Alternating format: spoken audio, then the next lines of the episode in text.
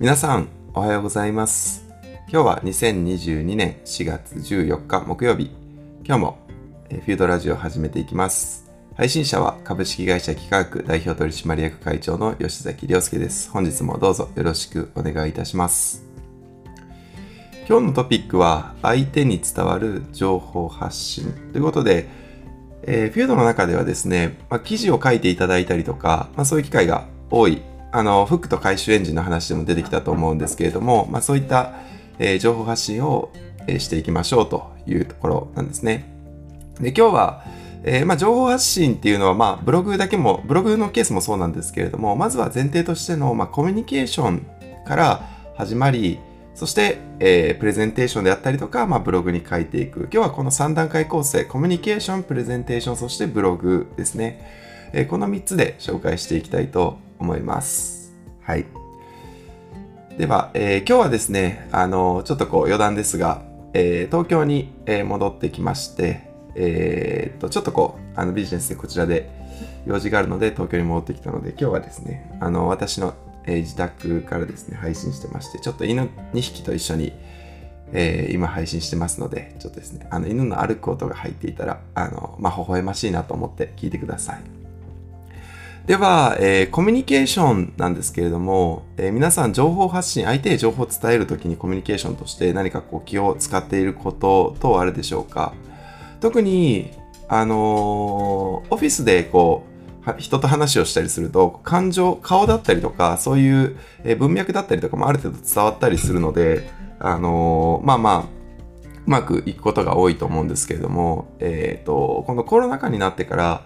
えっと、 Slack であったりとか、そういう、えーチャットサービスを使ったコミュニケーション、特にテキストコミュニケーションと言われるんですけれども、これが多くなったと思うんですね。で、そうなると、なかなか相手の表情が伝わらなかったりとか、相手がですね、まあ意外、意外とフランクに言ってることを深刻に聞こえちゃったりとかするわけなんですよね。で、このテキストコミュニケーションがやっぱり、あの苦手というか、えっ、と、苦手なんですっていう人いると思うんですけれども、あの、やっぱりこのチャットサービスっていうのは DX の一丁目一番地って言われていて、よくその DX、デジタルトランスフォーメーションですね。DX ができる会社か否かを分けるのは、こういうチャットサービスを正しく使うことができているか、それからそれが馴染む文化になっているかどうかっていう話をされることがあるんですね。えーそれはどういうことかというと、そのチャットサービスを使ってのコミュニケーションというのは、基本的にはその情報をオープンにしましょうっていうことが前提なんですね。えー情報をクローズにしましょうじゃなくて、その情報をオープンにしましょう。で、オープンにするからこそマネジメントコストが下がったりとか、えーするわけですよね。なんで、その、よくダイレクトメッセージで送ってくる人に私は DM で送ってこないでくださいっていうふうに伝えたりするんですけれども、それは最初に Slack の運用ルールとして定めていて、えー情報をオープンにする人じゃないと、やっぱりその情報をクローズにしたがる人っていうのは、そもそもこのデジタル社会と相性が良くないというか、そもそもそういう、えーと、多分何かこう、やましいことがあるのか、えーわからないんですけれども、まあ、基本的には、やっぱりこう、えー DX っていうのはデジタルですね、あの、情報をシームレスに伝えることで、えー世の中を良くしていきましょうって文脈も伝えている、あの、含んでいると思うんですけれども、その情報をシームレスにするっていうことを、えーやらない人が意外と多いんですね。で、そういう人が情報をオープンにしていきましょうって、まずマインドセットであったりとか、文化が変わっていない会社が DX とかツール導入って言っても、まあ、それはちょっと、そもそもその前提となる、えーコミュニケーション取り方から間違ってる人たちは、どれだけツールを入れても変わることはないんですね。そういう意味で、あのーこういうテキストコミュニケーション、チャットサービスを使ったコミュニケーションっていうのは DX の一丁目一番地ってまさに、えー言われているところだったりします。で、えっと、フィードの中でも、まあ、えー淡路に集まっていただいている方は顔を合わせてですね、コミュニケーションを取ることがあるので、まあ、そういう方は、えっと、まあまあ、コミュニケーション取りやすいねって話はしてるとは思うんですけれども、えー仕事を辞めずに参加されたりとか、オンラインで、仕事を辞めてもオンラインで参加されたりとか、そういう方もいらっしゃるんですね。で、なんでまあ、えっと、ウェブ上では、ウェブ会議上、えー、ズーム上ではあったことあるけれども、実際には会ったことがないっていう方も、私もたくさんいます。で、その中で、コミュニケーションを取っていくときに、あのこれめちゃくちゃ今から大切な話、特にフィールドのメンバー、まあこれはもう、えっと、チャットサービスであったりとかテキストコミュニケーション、まあそういうデジタル化を進める人全員にただ、あの本当に大切な話をしたいんですけれども、そのテキストコミュニケーションをするときには絶対にこの2つを守らないといけないという2つの掛け算があります。で情報っていうのは、まあその、そもそも相手に伝わる情報発信っていう前提は、まず相手に伝えましょう、情報を正しく伝えましょうということが前提だと思うんですよね。なので、まずは、え正しい情報を正しく伝える。適切に事実を伝えるっていうことですよね。適切な事実を正しく伝えることができるっていうのがまず一つ目。えー、まあ、あったこととか起きたこととか、その背景であったりとか、そういうことを正しく伝えることができる。それから、えっ、と、まあ、正しくじゃあ情報伝えられたらそれでいいんじゃないのって思うかもしれないんですけれども、もう一つ掛け算として意識しないといけないのが、伝達効率なんですね。伝わる効率の良さ。で、これはさっき、あのー、もうお伝えしたんですけれども、一つ目は、えっ、ー、と、ダイレクトメッセージであったりとか、そういうところは、まあ、その、相手に対して指摘をするときは全員の前で指摘をする必要はないので、そういうときはダイレクト、ダイレクトメッセージを使った方がいいんですね、むしろ。で、褒めるときは全員の前で褒めた方がいいんですね。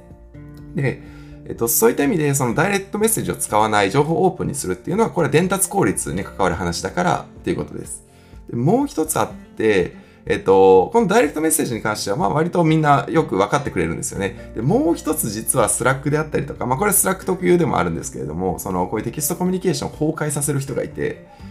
どういう人かっていうと、あの、 Slack ってスレッドっていう機能があるんですよ。何かこういうことしませんかっていうふうに書いたりとか情報発信をして、で、それに対してコメントで、あ、素晴らしい発信ですねとか、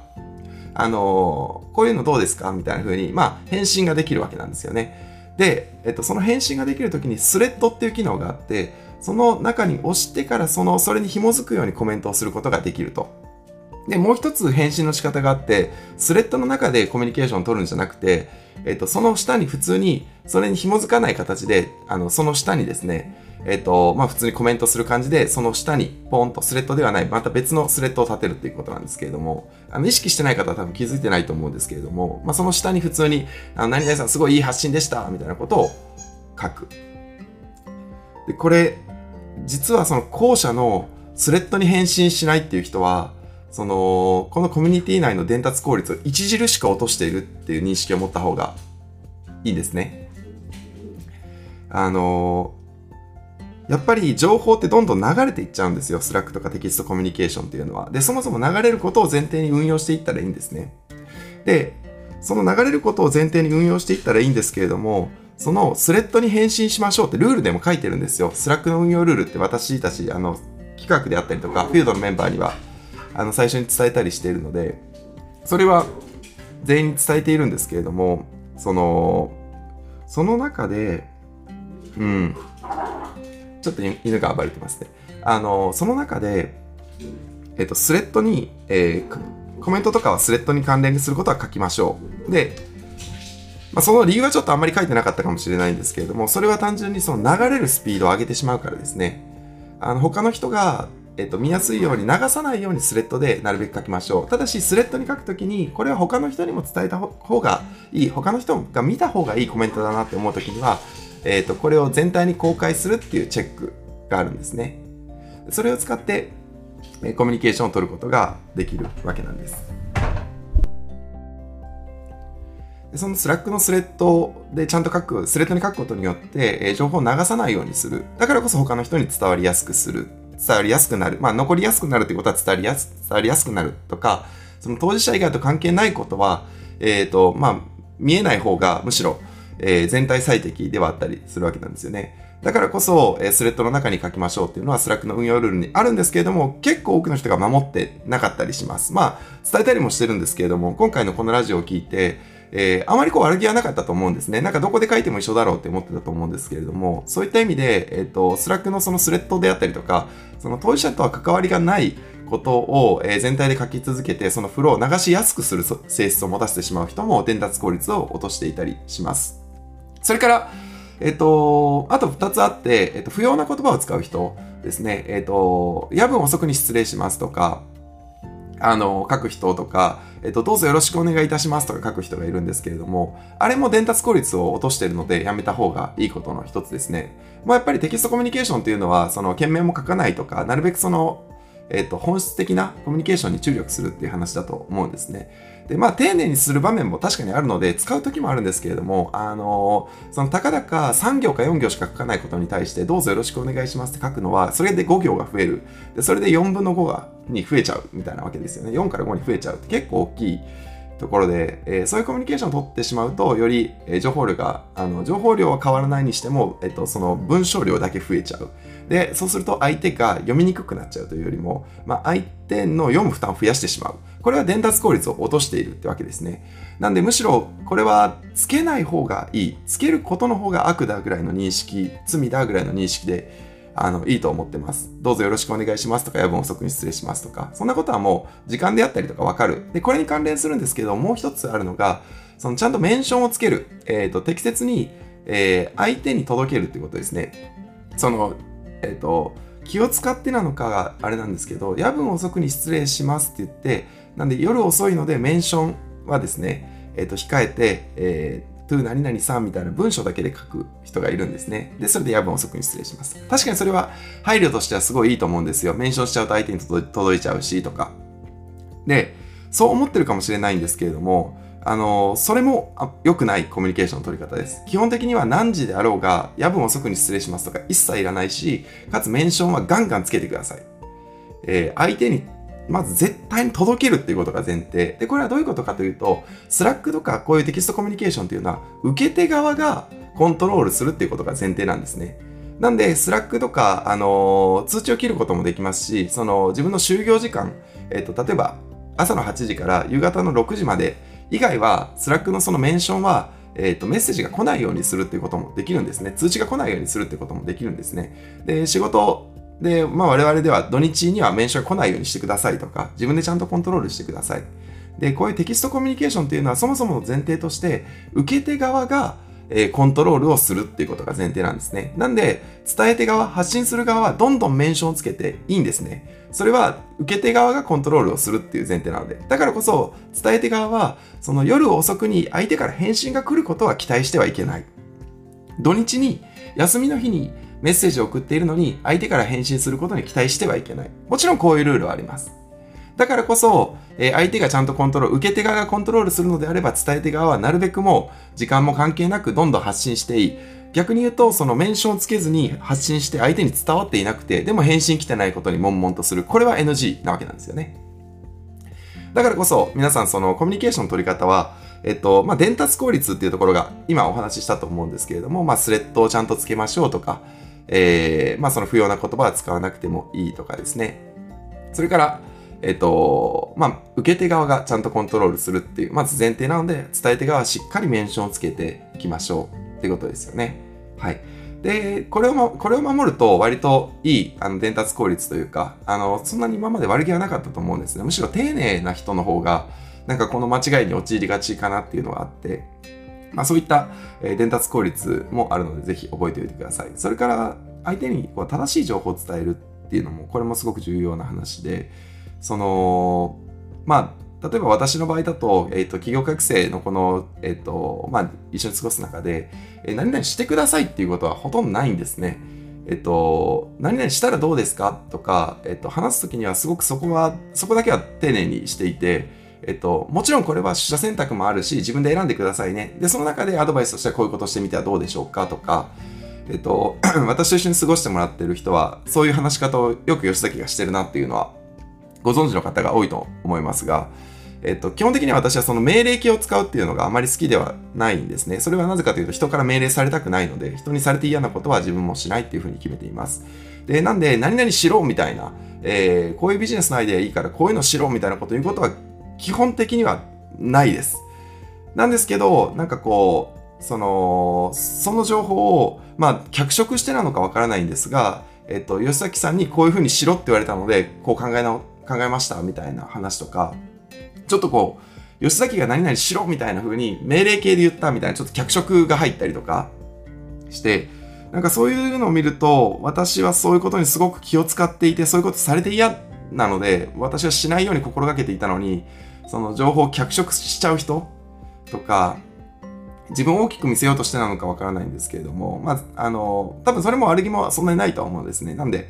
あの、指摘は、するんですが、あの、そういった意味で、その正しく情報を伝えない人っていうのは、えっと、組織を壊す可能性が高いっていうところで、その伝達効率の話もそうなんですけど、もう一つの掛け算、正しい情報ですね。正しい情報っていうのは、その適切に本当に言ったことをちゃんと、えっと、情報発信するという事実、あの、発信するべきなんですけれども、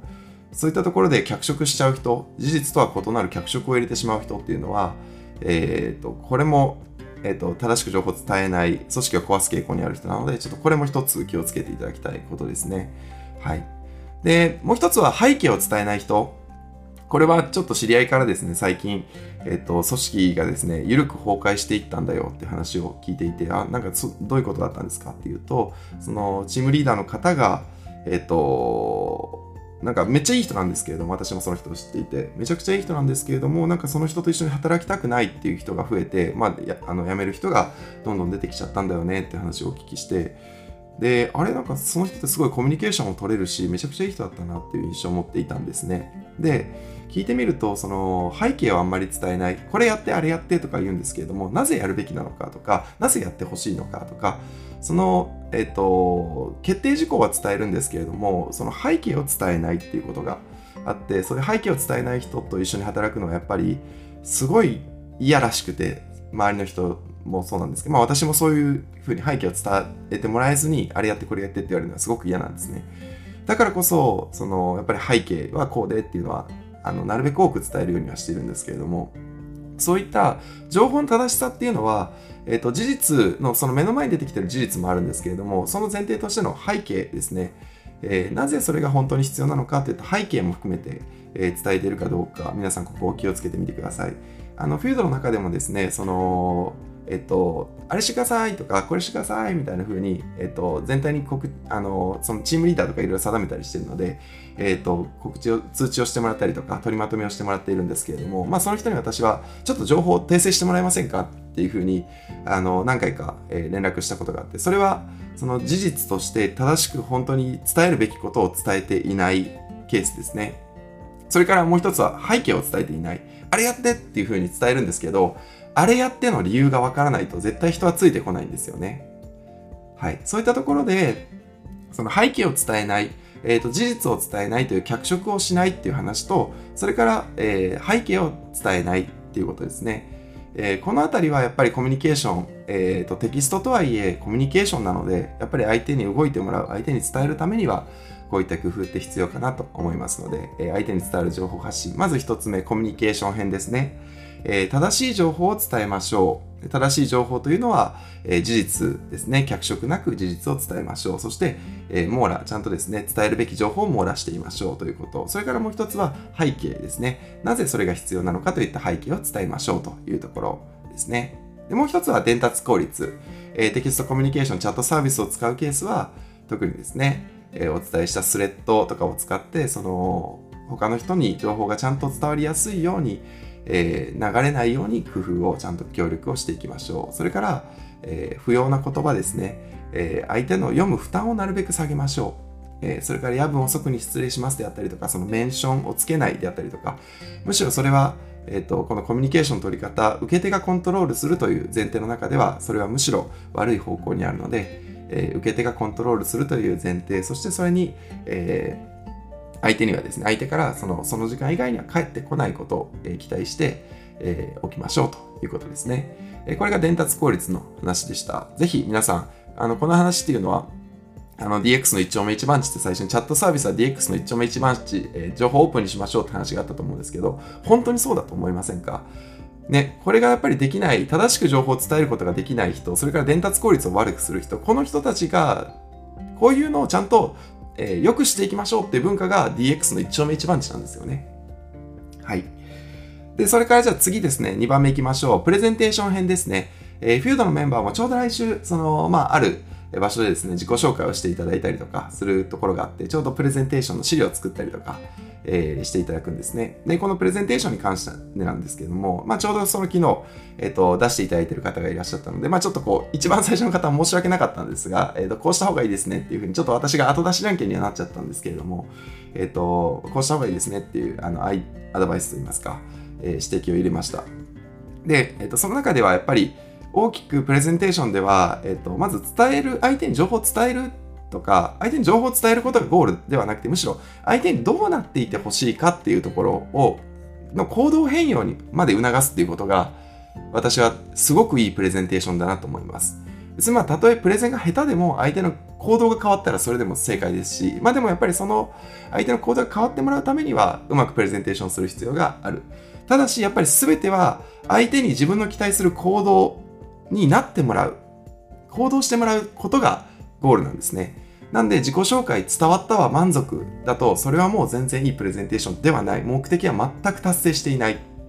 まあ確かに自分の自己紹介ができれば次相手とコミュニケーションを取るときには話しやすくはなるとは思うんですけれどもやっぱり起業家ってその3分でその自分の事業まで伝えてそれで投資家からお金をもらったりとか協業先とかそれから採用であったりとかそういう、えー、まあ営業であったりとかしないといけないわけでそのまあ自己紹介ができたから OK ではやっぱり済まないケースが多いんですねだからこそえっ、ー、と、まず目的は相手にどう変わっていてほしいかっていうことを定めて、絶対にプレゼンテーションを作り始めるわけなんですね。だからこそ、まあ、プレゼンテーションってよくこう資料から作らないでくださいって話はしていて、あのー、もし気になった方はですね、あの、私がですね、あのー、 Wantedly で、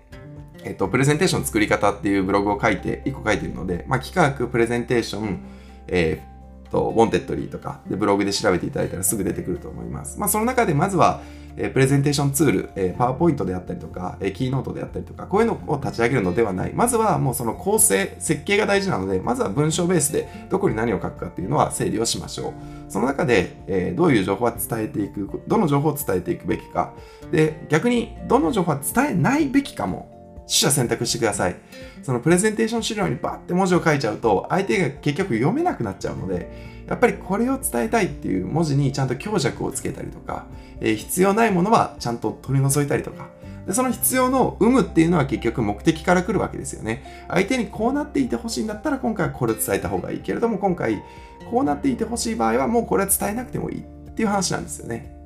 なのでやっぱり目的あってプレゼンテーションって行うので、えー、はい、ぜひここですね、情報の取捨選択、それから情報を何をどういう順番で伝えていくべきかというその設計をですね、最初に行いましょうということです。はい。これがやっぱり大きなところですね。それからあのプレゼン資料の出来なんですけれども、このプレゼン資料の出来の良さっていうのは、その人の作る仕事であったりとか、サービスの出来の良さをやっぱり想像させます。で、逆に言うやっぱりだからこそ、私はプレゼンテーション資料があのプレゼンテーション資料のクオリティが低い人とはあまり一緒に仕事はしたくないと思ってます。とか、もし自分が投資家という立場、まあ、これからこのフィードも含めてある程度投資のジャッジもあのしていくことにはなるとは思うんですけれども、私がそういう採用とかその投資をする立場だったら、プレゼン資料のクオリティが低い人は絶対に落とします。それはそのプレゼンテーションの資料ってそのやっぱりこうプロダクトを作っていくことを思うとそれよりももっと簡単に作ることができてまあ所詮デザインなのであのコーディングも必要ないですし、まあ、ある程度のルールもあったりしてそのめっちゃおしゃれである必要は全然ないとは思ってるんですけれどもなんかこうやっぱり相手への配慮であったりとかその UX あこの人いいユーザーエクスペリエンスユーザー体験をさせてくれるんだろうなって思わせるようなプレゼンテーション資料でないと、うん、お断りすると思います。なんで、えっと、プレゼン資料の出来っていうのは、その相手の仕事の出来を想像させるので、まあ、これは私にもしかしたら限った話であって、その全員かわからないんですけれども、まあ、ちょっと周りの人に聞いてみてください。プレゼン資料の出来の良さってどうですか？その仕事の良し悪し彷彿さあの想像させますか？って聞いてみてほしいんですけれども、うん。まあ、私のケースは、えっ、と、ケースではやっぱりプレゼン資料の出来っていうのは、うん、やっぱりプロダクトを作っていくための前段階だと思っているので、うん、そこに対するこだわりが弱い人っていうのは、うん、どうしても多分あの私のケースではそこまで一緒に仕事したいなとは思えないということですね。はい。で、それからもう一つが、えっと、プレゼンテーションの出来、うんぬんかんぬんはあれなんですけど、そもそも相手に行動、相手に何かこう変わっていてほしい行動変容をさせるっていうのが目的だとすると、プレゼンテーション資料だけではなくて、それを伝えるですね、えー、ことも必要なわけですね。で、このプレゼンが下手な人っていうのはもう完全に NG です。で、プレゼンのへ上手い下手っていうのはもう単純に練習で絶対にカバーできるんですよ。で、なんでプレゼンが下手な人は、あ、こういうところにすら時間かけないんだとか練習してこないんだという話で、結局プレゼンテーションの資料の出来の良し悪しもそうなんですけれども、話が下手な人は、もうこれは完全に、特にプレゼンなんて練習したら全部できるはずなんですよね。コミュニケーションってあの対話じゃないんで、一方的に情報を伝えるだけでいいんで、もう練習練習練習練習練習で絶対うまくできるはずなんですよ。この練習すらしてこない人に、それは投資なんかしないですよ。っていうわけです。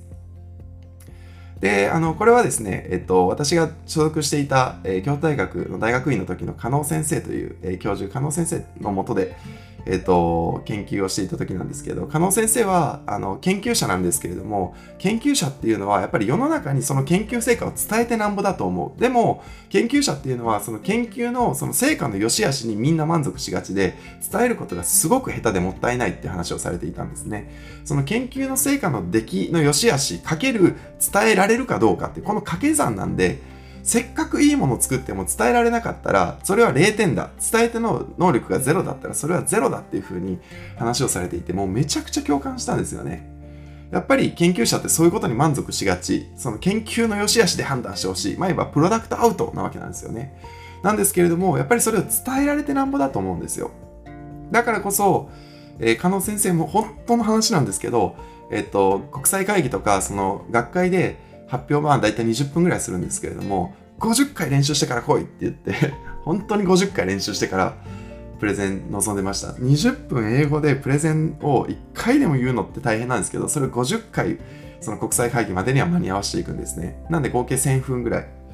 いや、これも本当に想像を絶するぐらい練習練習練習だったんですね。で、英語とはいえ、さすがに20回ぐらい、10回から20回ぐらいしてくると、20分ぐらいの内容はさすがに覚えてきます。すごくいいのは最初の10回ぐらいでその口にあんまり合ってない言葉っていうのはどんどんなくなっていったりしてどんどん研ぎ澄まされていってあ自分が伝えるべき情報ってこういうことなんだっていうので話をすればするほど最初は台本を読む感じなんですけれどもやっぱり台本の中でもしっくりこないワードであったりとか伝え方であったりとか順番であったりとかこれがどんどん洗練されていくのが最初の10回なんですね。でこれは台本見ながら話していってなんで台本がどんどん良くなっていくんですよ。で、その中で、そこから10回目から20回目ぐらいは、さすがにその台本を暗記できるようになってくるんですよね。これだけ話をすると。20分あろうが話をできる、話ができるようになってくるんですね。なんで、あの、そこまでは20回ぐらい、じゃあなんかもうこんだけできるならば、洗練されたワードで洗練されたものをちゃんと暗記できるってなったら、それでいいんじゃないかなと思ったんですけど、やっぱり50回っていうのはすごい正しいのは、そこから先っていうのは、振る舞いの練習をするんですね。そのちゃんと,、えーと、言葉としての抑揚であったりとかそれからプレゼンテーションっていうのは、まあ、当時そのオフラインで学会っていうのはこう、えー、話をするのでどういうふうに見られるかっていうのを録画して音声であったりとかその自分の振る舞いを録画してそれを見直したりするんですよそうすると相手にどう見られているかっていうことを練習するわけなんですよね。最初は、えっと、30回から、その20回から30回目ぐらいは音声を録音して、どういうふうに聞こえているのかっていうのを、えー、練習をする。そして、えー、その、あと最後ですね、残り20回ぐらい、えー、30回から50回目ぐらいになると、その動画を撮って自分の振る舞いを見る。そして自分自身が、あ、この人の振る舞いすごく堂々としているなとか、あのこういうプレゼンテーションの人は、こういうプレゼンテーションしてもらえると、すごく納得度が高いなっていうようなところまで持っていくのに50回ぐらい本当にかかりました。はい。だからこそ、加納先生が50回って言ってたのは、あの、すごく正しいな。もう本当に大変だったんですけど、でもそのおかげで今のこういうふうにうまく人前で話すっていうことができるようになっているので私はそういうふうに鍛えていただいてすごく幸せ者だったなと、まあ、当時はもうこんな研究室ではやってられないぐらい思ってたんですけれども、加納先生ごめんなさい。今、今でこそ、まあ、加納先生に直接お伝えもしてるんですけども、当時はこんな研究室もう厳しすぎるだろうと思ったんですけど、今でこそ本当に社会に出ても、なんなら起業してもこのスキルが全部通用してるので、加納先生様々だったなというふうに思ってます。なんで、あの、フィールドのメンバーにもですね、あの、すごく大変だとは思うんですけれども、プレゼンの練習、これに手を抜いてる人は私はかなり厳しいと思います。これぐらいもやってこないのかってやっぱり、あの、印象を持ってしまうので。なんで、あのー、ちょっと厳しいことは言いましたが、これは皆さんのためっていうことはもちろん前提なんですが、その練習をするっていうのは単に、えっと、話ができるようになるわけではなくて、振る舞いまでコントロールできるようになるのがやっぱり正しい練習。で、それは振る舞いまでなぜ必要かというと、相手にえー、行動変容、例えば投資をしてほしいとか、えー、協業、あの、営業としてこのサービスを使ってほしいとか、そういう目的を達成させるためには、やっぱり自分自身をちゃんとコントロールする必要があるっていうことですね。でもちろんその50回練習するっていうのは、その、まあ私のケースだと国際学会であったりとか、その年に1回か2回あるかないかのそのビッグイベントの時だけでした。で、あの、なんですごい頑張ったんですけど、今でも、今はもうそんなに50回練習することも当然ないです。で、1回練習するかしないかぐらいになってしまったので、それはちょっと自分のその甘さをあの痛感しているんですけれども、あの、今回3分間、えっ、ー、と、まあ5分ぐらいのプレゼンテーションなんですけれども、まあ実質、その他の人のことを考えると4分ぐらいにしておくといいのかなと思っていて、でその4分間のプレゼンテーションかける50回っていうのは200分、まあ連続して話せることはないと思うんですけれども、まあたかだか200分ぐらい合計するとっていう話なんですよね。200分って3時間ちょっと。これをさすがに練習してこないっていうのは、あのー、まあ、ね、このぐらいの時間であれば、1日やれば、まあ1日じゃなくてもそれはちゃんと分けて、その5日間ぐらいに、まだ時間がね、あと4日ぐらいあるので、4日間に分けたらいいと思うんですけれども、あの、ちゃんと練習して、望む人がやっぱり正しいのかなっていうふうには思ってます。そういったところでプレゼンテーションっていうのはよくそのプレゼンテーション資料の作り方みたいな観点になりがちなんですけれども、えー、そういった相手にどういうことを期待するかから逆算して、えー、いくからこそこれぐらいやるべきだっていう話になってくる。ということで、皆さんどうでしょうか？もし気合が入っていたら嬉しいですし、プレゼンテーションっていうのは起業家であったりとか、それこそビジネスパーソンにとっては非常に重要なスキルなので、もう逆にこれだけで、ある程度ビジネスの最初のスタートラインに立たせることができるって言っても過言ではないので、それに加えて皆さんは LP を作る技術力であったりとか、サービスを作れるビジネスモデルであったりとか、えー、そういうことを知っているわけなので、だからこそせっかくいいものを持ってるんだったら伝えるということが掛け算なので、ぜひ、えー、この伝える力ですね、皆さん磨いてみてください。それから最後ですね、えっと、ブログでの情報発信というところなんですけれども、えっと、ブログですね、まあ、えー、今お話ししたところで、そのブログっていうのはどういうふうに書くべきだ、こんなのはたくさん情報としては出てるんですけれども、全てはやっぱり正しく情報発信をするっていうコミュニケーションが前提となるわけですね。はい。だからこそ、正しくコミュニケーションを取れる人だからこそいい情報発信ができると思っていて、そういう時には例えばこう、釣りとなるキーワードですね。あの、まあ、こういうキーワード入れておいたらバズるだろうみたいな、その、信念を曲げてでも入れる釣りとなるキーワードっていうのはあんまり良くないなって私は思ってるので、これはちょっとルールとしても、フィールドの中で定めました。例えばこう、最近だと、まあ、起業っていうワード、起業家っていうワードから彷彿とさせるところって、なんかこう自由に生きられるっていう意味で、確かに自由と、自由度は高いんですよ。なんですけれども、その、やっぱりミッション達成に向かってできる自由度が高いわけであって、なんかこう、だらだら生きていきたいっていうわけじゃないんですよね。ただなんかそのダラダラ生きていきたいと思わせるようなワードはやっぱり釣りだなっていうふうに思っていて、そういう意味では、例えば脱サラっていう言葉ですね。脱サラっていうのは、えっと、サラリーマンを辞めるっていうことじゃないですか。で、あのー、起業家っていうのはサラリーマンを辞めるだけじゃなくて、その上でハードでもハードかもしれないけれども、さらにもっと自分のその先へのそのサラリーマンを辞めるぐらいの話ではなくて、その先にさらにもっと大きな野望があるからこそ、起業家になるわけなんですよね。サラリーマンを辞めるっていうのは、その次に起業家になるという分岐点も、あの、選択肢もあるんですけど、それ以外にも、例えばファイヤーと呼ばれる、えっ、ー、と、まあ、自分らしく生きていくというか、あの、まあ、えっ、ー、と、リタイアをするというわけですよね。そういう選択肢もありますし、あのね、で、それと私はやっぱ起業家って選択は全然違うと思うんですよね。あの、こう、社会とのあの、社会を良くしていきたい。むしろ、もうもっとしんどい道を、茨の道を行くのが起業家だと思っていて。なんで、サラリーマンを辞めるっていうのは、起業家になるための、まあ、確かにスタートラインではあるかもしれないんですけれども、その、それをなんか起業家だっていうのは私は違うなって思っておりました。なんで、その、めちゃくちゃいい、ブログでめっちゃいい発信をしてくれるのに、これを脱サラって言っちゃうと、そのあなたのこのめちゃ、めちゃくちゃいい良さを失ってしまいますよ。そういうふうにつるっているのかわからないんですけれども、これはやっぱりあなたには適切な、あなたのその情熱には適切なワードではありませんねっていうところで、例えばなんですけれども、脱サラっていうキーワードっていうのは、私は起業家としての入り口ではあるけれども、起業家としてのその、えっ、と、皆さんがそういうふうにブランディングされたいかと言われたら、脱サラ起業家とか言われたくないじゃないですか。私は、社会課題を解決する起業家だと見られたいんですね。茨の道を行ってでも、楽じゃない道を行ってでも、社会課題を解決する、社会に貢献する起業家でありたいと思ってるんですね。だからこそ、そういった皆さんのブランディングのいい方向性の言葉を使いませんかっていう話はしています。はい。なんで釣り的なキーワードっていうのは、人を釣るようなキーワードっていうのはブランドを悪くする可能性があるので、これは一つ気をつけましょうと。それから、えっ、ー、と、もう一つ、そのブログを読む動機となる背景が伝わっていないことがあります。なぜこのブログを読んだらいいんだろうみたいな。やっぱり書きたいことを書いちゃってる。その読みたいことをあの書いてないっていうことがあって、書きたいことを書いちゃってるので、そのブログを読む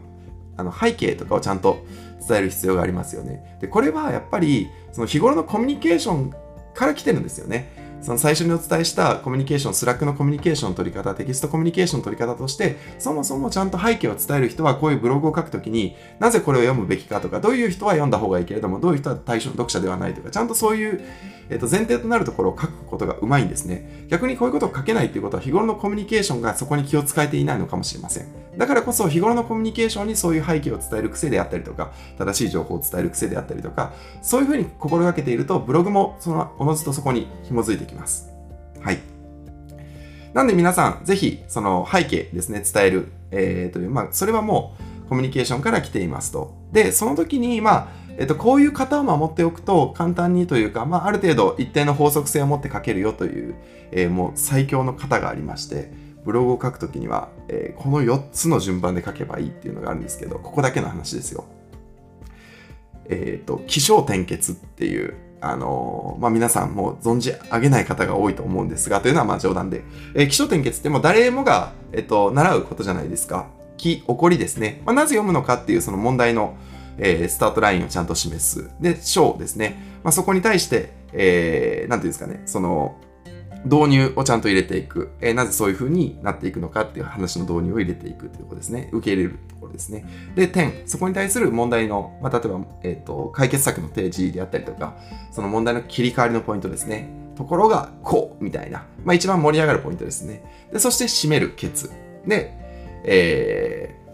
やっぱりこういうふうに、あの、気象転結ってすごく素晴らしいのは、やっぱり気象転結の木のところでちゃんと背景であったりとか、そういう物事のことの発端っていうのを話ができるので、まあ、この方も持っておくと、あの、まあ、割といい記事になるんじゃないかな。スムーズにあの読めるし、スムーズに書けるいい記事になるんじゃないかなと思ったりしています。はい。それからですね、えっと、これはまあ、えっと、ブログを書く、あの、自分でブログを書いて出す場合には、個人で書いてもらう場合にはいいんですけれども、そのやっぱりレビューを受けるって大切だなと思っていて、レビューを受けるからこそいい記事になっていくと思うんですね。で、フュートでは基本的には誰もが情報発信できるわけではなくて、ちゃんと選ばれた人が、そして、えー、選ばれた人が適切なレビューを受けて情報発信をするということで、正しい情報発信であったりとか、質の高い情報発信っていうのを心がけてるんですね。その中でレビューを受けるっていう工程があるんですけれども、ちょうど昨日初めてレビューしました。で、えっと、役割としてポジティブレビューとネガティブレビューっていうのを人を分けていて、そのもう好き嫌いとかではなくて、あなたはネガティブなレビューをしてください。あなたはポジティブなレビューをしてくださいって役割を分けることで、その人のその、まあ役割なので相手の好き嫌いをなるべく抜いて問題を起こしにくいとか、あの、ちゃんと言いたいことを言いやすい環境を作るっていうのが私のルールなので、えー、ポジティブ側のレビューをする人とネガティブ側のするレビューをする人と分けたりしています。で、私、ちょうどネガティブレビュー担当だったので、まあ、結構ね、あの、初めて、あのーレビューを受けた方はちょっとびっくりしたと思うんですけれども、まあこれは全力でその成果物がより良くなるためにという前提もお伝えした中でネガティブレビューの方をしました。で、あの、これ聞いてる方ではですね、あの、おそらく鳥肌が立った人もいると思うんですけれども、私のレビューっていうのはめちゃくちゃ厳しいんですね。で、今回あの行ったレビューもむしろもうめちゃくちゃ優しいぐらいのことで、あの私のレビューもめちゃくちゃ厳しいっていうのを知ってる方は多いと思います。特に企画のメンバーでは今鳥肌が立ってる人もいると思うんですけれども、えっと、これはですね、やっぱりそのレビューが厳しくなってしまうっていうのはやっぱり質のいいものを出すためにっていうことですよね。これを履き違えてはいけない。その優しくして、まあ、イージーにして、イージーなことをイージーなレビューをして結局それで成果物の質が低い。これが一番やってはいけないことだと思っていて。やっぱりカインドな方の優しさですね。時には厳しいことを言うけれども、その、その人が出す成果物が最大、より良くなることのために、えー、多少厳しいことを言う。もちろんそのモチベーション上げるとか、まあ、ポジティブレビューを入れてるのもそういうことなんですけれども、だからこそ、私はそのイージーな方の優しさではなくて、カインドですね。えー、厳しいけれども優しい方の、えっと、レビューをなるべく心がけるようにしています。で、その時に、えっと、まずは、えーと、多くのケースで多くの人がレビューを受けたときに一番最初に指摘されるのがそもそもフォーマット守ってないのでその内容にすら入れませんっていう、えーと、指摘を受けることが多いと思います。で、あのー、レビューを受ける側としてはいつも思ったのが、そのフォーマットとかはもう後で直すから、まずは文章の中身見てくれって思うと思うんですね。で、これが結構ね、レビューする人とされる人で、結構大きな、あのー認識の齟齬があって、私もレビュー受ける側の時には内容を見てくれと思ったんですけど、レビューする側に回ってみて初めて分かりました。フォーマット守ってない人の内容なんか見る気にならないんですよね。そういった意味でフォーマットを守るっていうのは本当にそのレビューを受けてレビューをしてもらうための最低限のマナーなのでこれは絶対に守った方がいいです。で、もうめちゃくちゃ不機嫌になっちゃうんですよ。レビューをする側からするとね。だからこそフォーマット守りましょうと。で、そのフォーマットをどうやって守るかっていうと、例えばそのマークダウンの書き方であったりとか、えっ、ー、と、まあそういうまあ、ルール、当たり前のルールを守ることとか、あとは、え固有名詞 GitHub の Hub のところを、えっと、Git の G は大文字にしてるんですけど、Hub のところの H を大文字にしてないとか、そういう固有名詞絶対間違えないでほしいんですよね。やっぱり皆さんもサービス名つけるときに、どこを大文字にしてどこを小文字にするかって、サービスの名前つける人はめちゃくちゃこだわってるんですよ。それを、まあ、フュードの F を大文字にされるの私すごいいい、こう、傷ついてるんですけども、あの、フュードの F は小文字です。でそういうところも含めてやっぱりその相手の大切にしてるところを、え、ー、とうまくあのちゃんと適切に反映してないっていうのは良くないことなんですよね。であとはその英語のスペルとか、えっ、ー、と半角のあの数字のスペルのあの半角の英語の前後にあの半角のスペース開けてないとかあるんですけれども、まあ、そういった文章としての最低限のルールを守っている必要がありまして、それは守ってください。ただ、なんか守ってくださいだけ言うと、さすがにかわいそうなので、まあ、こういったルールの話も含めてなんですけれども、そもそも textlint っていう、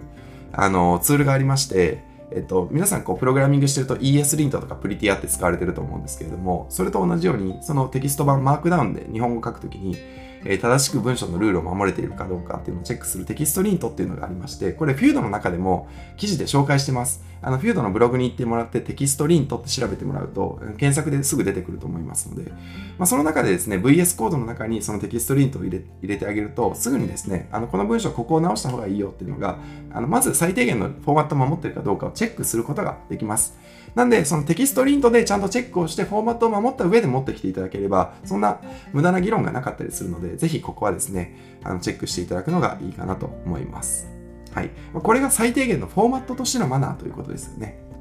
で、その上で、えっと、いい記事を書くため、内容に関していい記事を書くっていうことなんですけれども、えっと、これ、もうこの徹底的にこの一つがそのめちゃくちゃいい言葉これは国語の先生の母からまあ教えてもらった言葉を私なりに解釈して、えー、伝えてるんですけれども、えー、すごく大切なこと大切にしてる私の表現なんですが誰にでも言えることをあなたの言葉で誰にでも言えることをあなたの言葉でというふうに、えー、読まれる記事を書くコツですねは伝えています。そのまず誰にでも言えることっていうのがすごく大切であの相手に読者に理解してもらうためには読者がやっぱり分かる話しか結局届かないんですよ。もう分からない話はやっぱり読んでても分からないんですね。でこれ本当はあの分からないことを理解させるために書いてるって思ってる人多いかもしれないんですけどやっぱりいろんな人に教えてきて分かりました人は分かってることしか分からないんですよ多くのケースは特にブログなんてその消費されやすい媒体だと基本的には分かってることをより分かりたいという人しかいないんですねあの、勉強するとか、その AI を学んでもらうとか、そういう時には、結構ね、こう気合を入れて勉強してもらうので、そういう時には分からないところにチャレンジしようとする姿勢の方が多いので、もちろんそういう意味では、分からないことをちゃんとうまく伝えられるようにはするんですけれども、特にブログ系のサービスっていうのは、基本的には分かっていることをより分かりたいというニーズの方が多いわけなんですね。だからこそ、その特殊なことってあんまり言っちゃダメなんですよ。もう誰にでも分かることを言わないといけないんですよね。誰にでもわかることを言わないといけないのが、その誰にでも言えることをっていうことですよね。なんで言う内容って、まあ、この話もそうなん今言ってる話も全部そうなんですけど、もう正直誰でも言えます。ね。その、チャットサービスは DX の一丁目一番地とか、その誰でも言えるわけでで、みんなうんうんって言ってるんですけど、なんか私が言ってるからうんうんって思ってもらえてるのか、それとも、結局自分自身がやっぱりそう思ってたからうんうんっていうわけなんですよね。だからこそ、その誰にでも言えることしか基本的には書いても受けません。なんですが、これは、えっと、誰にでも言えることを言うんだったら、自分が書かなくてもいいじゃんっていうジレンマに陥っちゃうんですよね。そのせっかく自分の持ってる経験が生きないわけなんですよね。なんですけれども、これを、これが難しいんですが、誰にでも言えることをあなただけの言葉で、あなたにしか使えない表現、あなたにしかない経験談によって補足してくださいっていうことなんですよね。あなたに、あなたしか持っていないポジション、私だと起業家というポジションであったりとか、えー、この抽象的な表現を、誰にでもわかる抽象的な表現をあなたにしか持っていない経験であったりとか、ポジション取りがあるからこそ具体的な話をつけてあげて納得させることができるんですよね。だからこそ、あ読んでいて、うわ、わかりやすいとか、そうそうそうそうって思ってもらえるわけなんですよね。なんで、抽象と具体の行き来っていう話なんですけれども、抽象的なことは誰にでもわかることを伝える。そしてそれを具体として皆さんの経験を紐づけるというわけですね。はい。これが、えー、誰にでも言えることをあなただけの言葉でという、えー、真意です。ね、簡単なんですけど、すごくいい話ですよね。まあ、もうざっくり言っちゃうと、あの、抽象と具体行き来したらいいよっていうふうに、あの、国語の、えー、文章がすごくうまい母に教えてもらいました。あなたの言ってることは、あなたの書いてる文章は、その一般的なことは書いてるけれども、全然納得度が低い。それはあなたのあの経験が紐づいてないからだよっていう話を教えてもらったんですね。まあ、これ中学校ぐらいだったと思うんですけど、今思うとすごい適切な言葉だなって思いました。なんで皆さんにお伝えしたのが、お伝えしたいのが誰にでも言えることをあなただけの言葉でということを覚えておいてください。それからですね、もう一つ、えブログを書く。まあ、これ心得にも近いんですけれども、2倍時間をかけて10倍読まれる。えー、もう一回言います。2倍時間をかけて10倍読まれる記事を書く。2倍時間をかけて10倍読まれる記事を書く。これがすごく大切だったりします。その質の低い記事だったらパンパンパンパンパンって出して量産することができるんですね。で、これはどっちがいいのかってブログのその情報発信をする人たちの中でもよく話を聞いたりするんですけれども、結局質の高い記事っていうのは、その2、3倍時間かかるんですよ。やっぱり。普通だったら2、3時間で書けるところをレビューしてもらったりとか遂行したりすると1日かかったりするんですよね。なんですが、結局2、3倍時間かけても、その10倍から100倍から、100倍とか1000倍ぐらい普通に読まれるんですよ。PV 数としては。で、1000倍ぐらい読まれると全然効果が違うんですね。なんで、その、PV 数がやっぱり1000倍とかになる。本当にリアルな話、1000倍とかには全然なるんですよ。キータで書いてる私の記事とかだと、その流入数が少ないもの、PV 数が少ないものだと 1000PV とかしかないんですけれども、多いものだと10万 PV あったりするんですね。そういう意味で言うと、やっぱりこの、このぐらいの差が出てきたりするので、あの、質の高い情報っていうのは確かに2、3倍時間はかかるけれども、圧倒的に読まれる数としての質が高ければ量ってもうその数倍とかじゃなくて数十倍になったりするのでそういった意味ではここをかけるこのコストをかけるだけの価値あるんじゃないですかっていうふうに思ってます。逆にそういう量産をしても全然読まれないとそれは一番結局一番コスパの悪い戦略というかむしろブランドとしてたくさん書いてるのに読まれないものを書く人っていうのはあこの人の仕事の仕方っていうのはもしかしたらこの人はなんか努力の方向性ちゃんと決めずに努力だけして満足しちゃうタイプなんじゃないかなとかそういうことまで思わせてしまったりするのでむしろそれはね悪い方に行っちゃったりするのでぜひ2倍時間をかけて10倍読まれる記事を書く。これルールとしてですね徹底してもらえるといいんじゃないかなと思います。まあ最後にこれはブログなんですけれども検索流入を意識してくださいえっとまあ SNS で最初こう情報発信をすると思うので、初速っていうのは SNS で獲得するんですけれども、やっぱり長期的に読まれる記事っていうのが大事なんで、その長期的に読まれる記事っていうのは検索流入、オーガニック検索と言われる、まあ、皆さん検索して入ってくる、えー、そのブログがヒットするかどうかですね。えー、はい。なんで検索のランキングを上位に取れるかどうかなんですけれども、このを上位に取れるかどうかっていうのが非常に重要で、私は Next.js って調べていただくと、私の記事が上位に出てくるようになってます。ちなみに、この時に検索してもらう時には、Google のシークレットモードを使ってください。あの、Google っていうのはそのキャッシュに基づいてどういう人がいいかってこう、検索結果も最適化されてしまっているので、あの、ね、私の記事が皆さんには出やすくなってるはずなんですよ。なんですけど、そういうのなしで、一般の人が調べた時に出るかどうかっていうのを調べたい時には、Google のシークレットモードですね。これを使っあの使っていただく必要があります。そうすると、皆さんのこれまでの検索結果とか関係なく出てくるので、えー、シークレットモードで、えー、検索結果を見る。で、その検索流入を意識していくと。例えば、ラッコキーワードっていう、あの、サイトがあるので、ラッコキーワード見てみてください。そこでですね、どういう、えー、このキーワードと一緒に検索されるのがこういうのが多いとか、それを狙って、あの検索のボリュームが多いか否かとかも調べたりして、で、じゃあこのキーワードでいこう。このキーワードでいって、えー、じゃあこのタイトルにしていこう。みたいな風に戦略を練っていったりします。はい。これが検索流入を意識するんですね。あの、フィールドの中でも、まずはタイトルでですね、引き付けてほしいので、タイトルって本当に9割9分タイトルで決まることもあるので、タイトルの重要性をお伝えしたくて、タイトルの段階で、えっと、まあ、応募の選定をしているわけですね。でその応募の選定をしてるんですけれども、その、タイトルっていうのは、もちろんその魅力的っていうのもあるんですけれども、その前提としては検索流入を意識したキーワードが入ってるかどうかっていうのもめちゃくちゃ重要なので、これもぜひ覚えておいてください。まあ、読まれる記事ですね。一番最初に言える誰にでも言えることがあなただけの言葉でっていうのは、その、読んでもらえた時にいいなと思って、いいなと思ってもらえる方法なんですけど、そもそもその2つ、残り2つっていうのは、あの、読んでもらえる最初のスタートラインに立てるかどうかなんですよね。その、タイトルで引き付けて読みたいなと思わせたりとか、えー、PV 数が増えていて、その検索がされやすくなってとか、えー、そういうところに立つため、もうブログっていうのはその書いても届かないと意味がないので、届くための工夫も当然必要となりますので、これはプレゼンテーションの時にも話をしましたよね。えー、そういった意味で、その相手の行動変容をしてもらうっていうのが、最初、えー、フックと回収エンジンの話で、回収エンジンをビジネスに持ってくるっていうのが、フックの役割。で、フックの役割はそうなんですけど、そのためにはそもそも読んでもらえるためにいろんな人に広がらないといけない。知ってもらえないといけない。そのためにも工夫があったりするので、ぜひ、そんな風にですね、ちゃんとその、えー、ステップをですね、分解して、それぞれ工夫して、えー、努力、まあ、努力するというか、それぞれですね、力をつけていってもらえればと思います。はい。今日の話っていうのは2、3回聞くと、あの、しっくりくるんじゃないかなと思いますので、ぜひ皆さん、えー、ゆっくりですね、聞いてもらえると嬉しいです。まあ、もう一回聞いてもらえると嬉しいです。実は私、このラジオ、えっと、自分で自分の話がすごい好きで、あの、1日公開した後、同じ話を2回私もあのリスナーとして聞いたりしてます。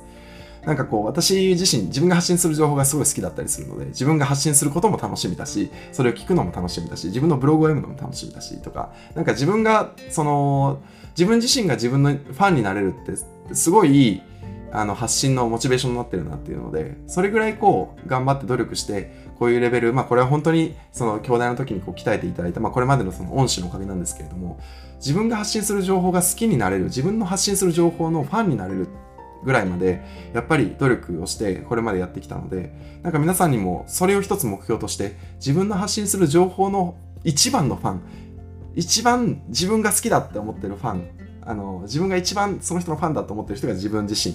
であるぐらい、あの、情報発信にですね、魅力を感じてほしいなと思ってます。はい。ではですね、今日のポッドキャストでは、えっ、ー、と、相手に伝わる情報発信ということで、コミュニケーションの取り方、それからプレゼンテーション、そして最後ブログの書き方ですね、えー、この3つのパートに分けて、まあ、ボリュームは多かったと思うんですけれども、お伝えしました。はい。ではですね、やっぱり日頃のコミュニケーションの取り方から全てスタートしていたりとか、そもそもなぜそれをするのかっていうビジネスの時もそうなんですけれども、最初の、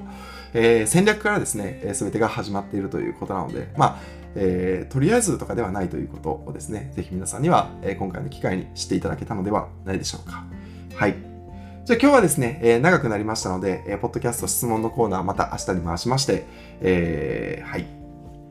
今日はこの辺りにしたいと思います。どうでしょうか？楽しんでいただけたら、えー、嬉しいです。はい。では、えー、本日もですね、フードラジオ聴いていただきましてありがとうございました。良い一日を。